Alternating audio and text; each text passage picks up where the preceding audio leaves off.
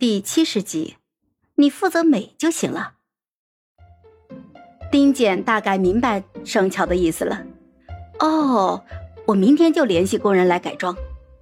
他觉得盛乔其实挺小女生的，于是又问了一句：“要给你的窗帘加上小星星吗？”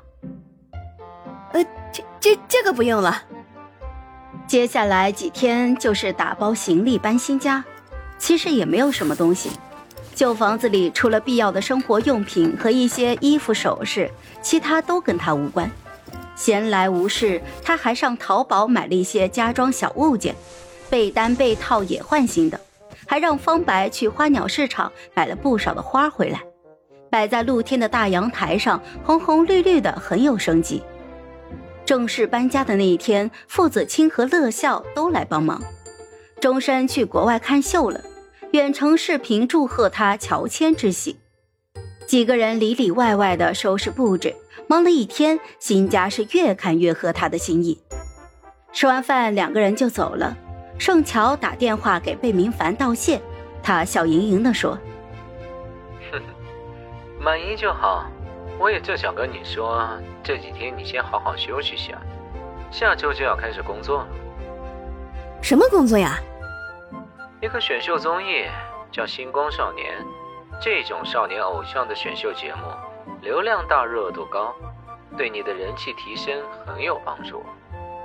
可我什么都不会啊，怎么指导别人？你负责美就行了。好吧。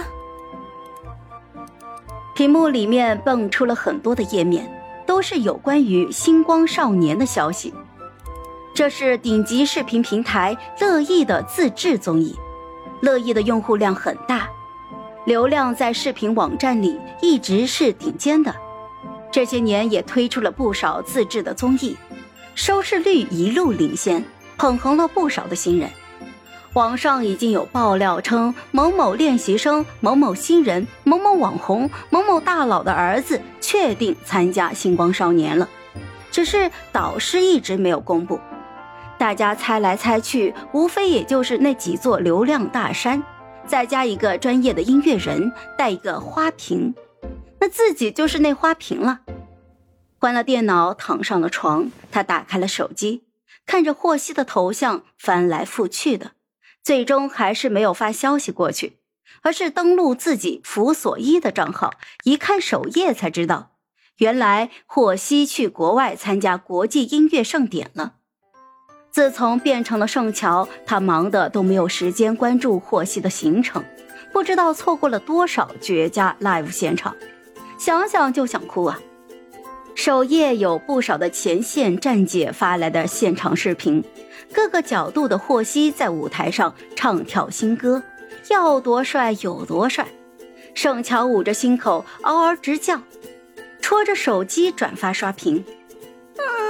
老公真帅呀！我疯狂死亡了，啊，爱爆了！霍希啊，我命都给你呀！没过两天，星光少年官宣了三位导师，一位心动者。三位导师分别是一线流量小生黎饶、唱作歌手魏鹤东、唱跳俱佳女艺人叶童。心动者，剩什么都不会，花瓶桥。